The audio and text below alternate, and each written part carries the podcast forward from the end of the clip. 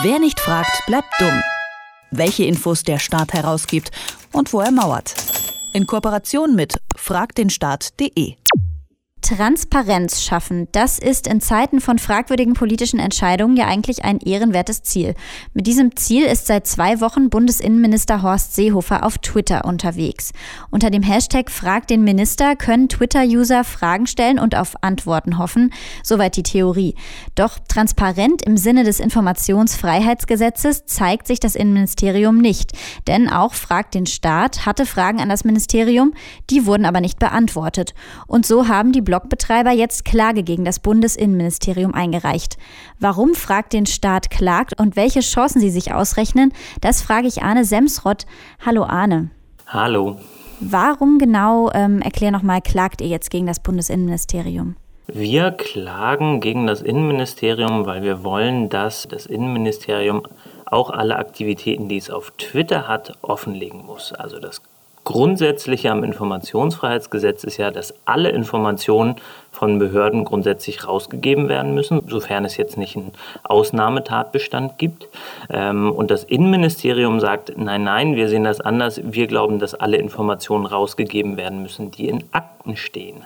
Und da haben wir jetzt gerade das ganz grundsätzliche Problem, dass all das, was das Innenministerium so auf Twitter macht, also zum Beispiel Twitter-Direktnachrichten verschicken, die stehen natürlich nicht in Akten. Und wir wollen ganz grundsätzlich klären, dass auch solche Informationen herausgegeben werden müssen.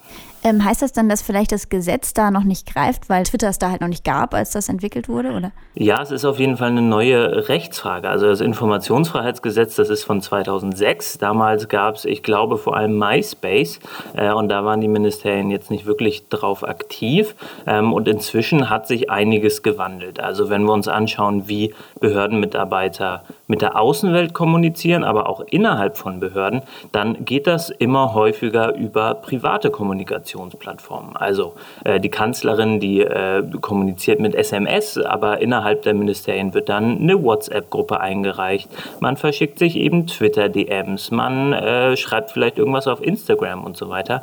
Und all solche Informationen, die waren bisher nicht in einer Form, wo man sie herausgegeben hat. Und wir glauben aber, dass das Informationsfreiheitsgesetz darauf eigentlich auch anwendbar ist. Ähm, die Ministerien sehen es anders, deswegen müssen wir das jetzt gerichtlich klären. Und wie genau war das dann formuliert, ähm, diese Begründung, warum ähm, das euch nicht bereitgestellt wurde, die Direktnachrichten? Also das Innenministerium sagt, dass nur alles herausgegeben werden muss, was in Akten drin steht. Und sie sagen halt, diese Twitter-Direktnachrichten, die sind eher eine flüchtige Kommunikation, also eher Smalltalk ähnlich und damit werden sie nicht in Akten übernommen und äh, damit müssen sie auch nicht herausgegeben werden. Und wir sehen aber das grundsätzliche Problem, dass ganz viel gar nicht so veraktet wird, wie es eigentlich werden müsste. Und so kommt dann das Innenministerium und auch andere Ministerien letztlich drum herum. Packen nichts in die Akten, sagen, man muss nur was aus Akten rausgeben und so macht man sich dann sehr einfach und wir sagen, nee, nee, dieser Aktenbegriff, der allein reicht nicht.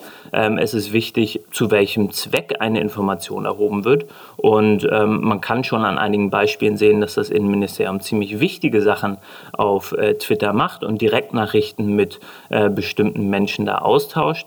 Ähm, die müssen grundsätzlich eben auch herausgegeben werden. Hast du da Beispiele, was für Direktnachrichten das sein könnten oder zu welchem Zweck diese versendet werden?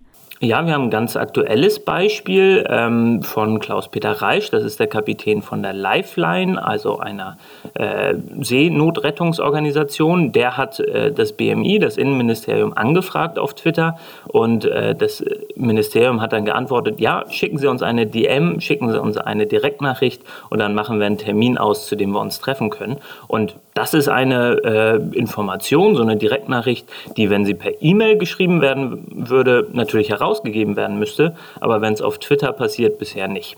Okay, das heißt, da müsste jetzt echt mal rechtlich irgendwie nachgerüstet werden. Ähm, wie viel Erfolg versprecht ihr euch denn von eurer Klage?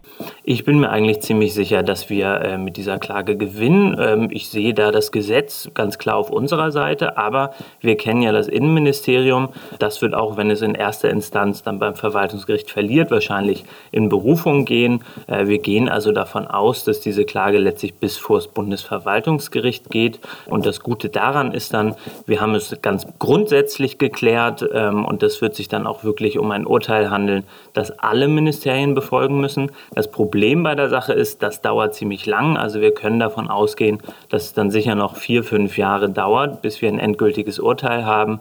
Ähm, und dann ist die große Frage, ist denn Twitter dann überhaupt noch so wichtig? Das wissen wir gar nicht. Aber äh, es ist dann eben auch ein Grundsatzurteil, was für andere private Plattformen gilt. Seit zwei Wochen macht Bundesinnenminister Horst Seehofer auch bei Twitter mit.